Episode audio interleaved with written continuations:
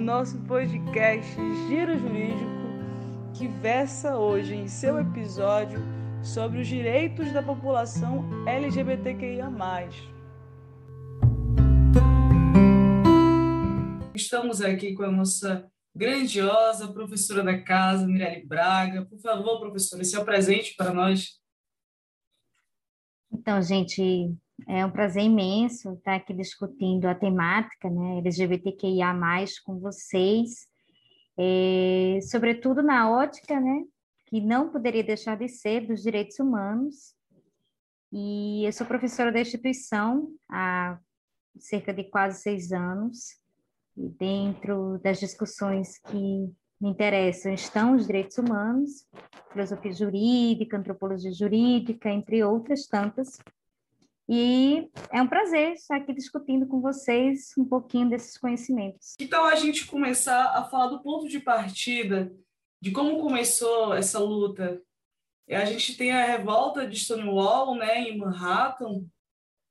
Então, a gente deve entender, a partir da premissa da organização como um mundo, né, é, na década, no finalzinho das, da década de 60, estavam os movimentos estourando, né? não só nos Estados Unidos, você fala de Manhattan, na década de 69 estoura um grande movimento nas passeatas, né? envolvendo os direitos né? das pessoas e, e do mesmo sexo de estarem juntos, né? e nas ruas, nos bares, né? É, e em sua liberdade, que é um direito assiste a todo ser humano. A gente discute isso desde o processo da declaração é, de, do cidadão, em 1791. A gente está discutindo isso. A gente discute isso novamente no século XX, em 1948. E a gente discute isso agora, no século XX, né? mas é, em 1969, com a maior é, apropriação do tema.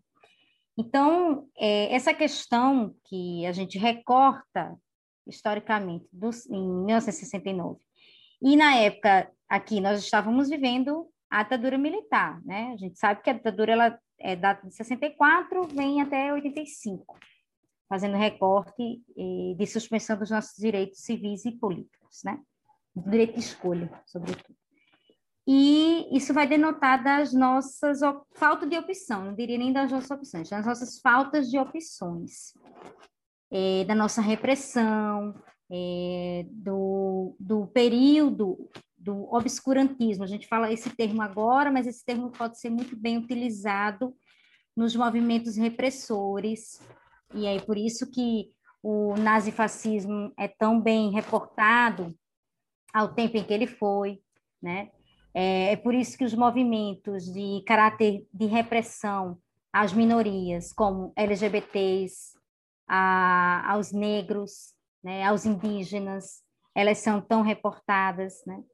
Então, aquele movimento em Manhattan que vai endurecer né, a, a, a possibilidade né, para outros bombardeios, digamos assim, aos LGBTs, é, torna-se símbolo de uma luta que dura até o dia atual, porque a gente observa que não só o Brasil, mas o mundo enfrenta mortes violentas, quando a gente fala nessa população específica, nesse grupo específico.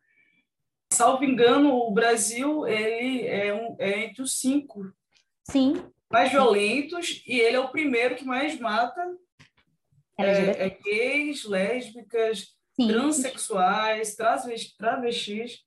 A gente tem aí quase cinco, cinco décadas após que a gente está travando uma luta, uma batalha pelo, pelo reconhecimento dos nossos direitos, só que a gente ainda enfrenta muitas questões e eu queria que a senhora é, trouxesse à tona um pouco disso. Quais são os maiores, os maiores dilemas que a gente enfrenta hoje no Brasil, especificamente, para o reconhecimento Pronto. da dignidade?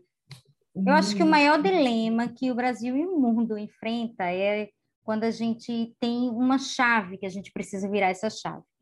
A gente tem um recorte da década de 90. Vamos pegar o recorte da década de 90 e entender que o mundo precisa é, retirar como uma doença o reconhecimento, né? A gente tem o dia, por exemplo, há, há pouco tempo atrás, o dia 17 de maio, que é o dia do enfrentamento a qualquer tipo de violência, né? A transfobia, a LGBTfobia, né? a lesbofobia, enfim, a qualquer tipo de violência aos LGBTs. Né? Que até a década de 90, a Organização Mundial de Saúde né, reconhecia no homicídio como uma doença. Né? Você ser homossexual. Então, imagina aí, gente. A gente está discutindo o século XX, 1990. As pessoas é, não tinham direito de ser quem elas são de fato, legitimando assim como uma doença. Então, imagina é, a época do medievo estar presente dentro de uma sociedade da década de 90. Então é algo assim que nós precisamos de políticas públicas, de, de, de uma consolidação, de uma educação voltada né, para toda a sociedade. Eu falo só a sociedade de hoje sendo formada, não. Mas a sociedade de ontem também precisa ouvir, né? precisa entender, é, e isso vai rebater na formação é, da construção da família, vai rebater na adoção, vai rebater nos valores, é, isso vai rebater no casamento, na construção da ideia de família, né, em todos os outros valores, Andresa, Lucas e todos os demais.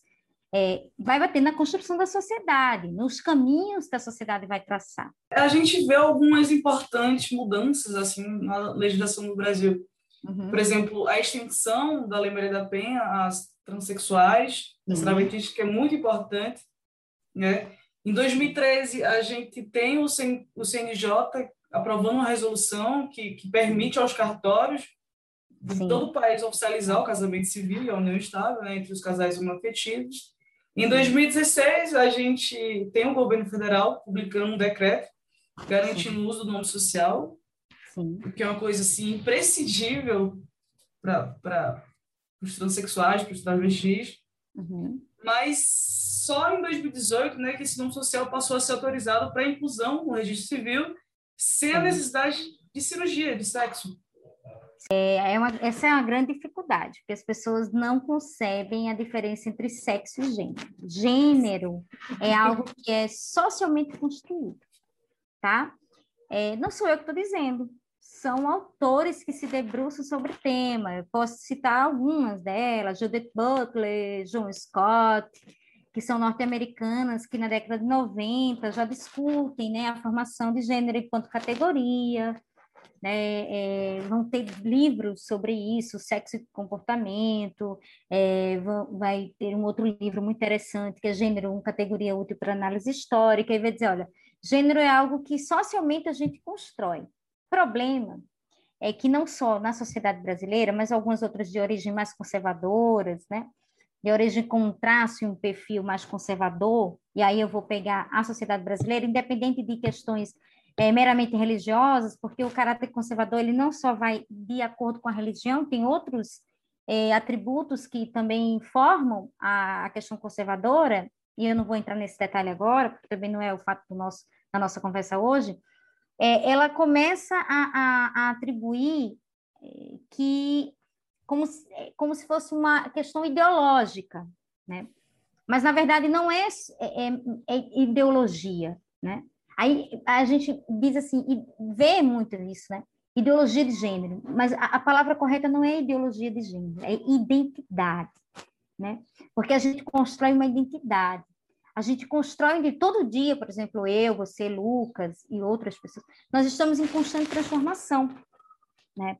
Porque nós somos construídos todos os dias dentro da nossa sociedade. É, então, o, o gênero, ele é uma construção. E por ser construção, eu não preciso é, dizer e afirmar para alguém, né, e, e, ter um órgão, uma genitália, né, uh, um pênis ou uma vagina, para ser, ter um pensamento ligado ao feminino, um pensamento ligado ao masculino. Não sei se vocês conseguem compreender aqui. Porque Sim, não, importantíssima essa consideração que a senhora é, faz. Isso é uma construção, entende? Então, o, o, as pessoas, e é isso que o movimento LGBT defende. Entende? Então, a, a, e, esse, e, essa é uma construção que, infelizmente, o Brasil ainda não está preparado para isso. A sociedade brasileira, é, é, nem todos estão preparados para ouvir. É importante as considerações que a senhora faz, e isso assim, imprescindíveis, né? porque em, em, em pleno pós-modernidade, onde a gente tem um acesso à informação, as pessoas ainda estarem brincadas a esse modus operandi. Sim. Que andava Isso vai influenciar. é extremamente retrógrada. Isso vai influenciar é, dentro das construções das políticas públicas, isso vai rebater dentro das consolidações dos, dos, direitos, das conquistas. Você falou é, da questão de você reconhecer, por exemplo, as conquistas. É, até um tempo desse, o STF estava discutindo se poderia ou não fazer doação sanguínea, por exemplo, né?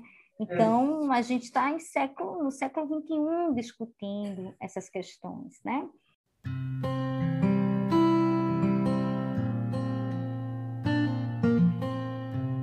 Professora, infelizmente temos que acabar com o nosso bate-papo, mas agradeço demasiadamente as ponderações aqui elencadas e principalmente agradecer a minha turma fantástica em ter trazido à tona esse assunto que é tão polêmico e tão imprescindível nos dias de hoje. Um forte abraço a todos e a todas e a todas.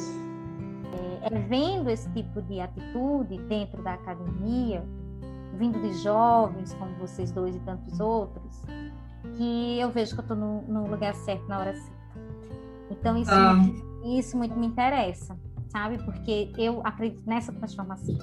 É nessa transformação aqui que eu acredito. Não assim, dar aula é algo que eu faço porque é o que eu sei fazer. Mas é nessa transformação aqui que eu acredito. Naquilo que está fora do muro da sala de aula, né? Tá bom? É. Então, eu que agradeço muito a vocês, agradeço o espaço.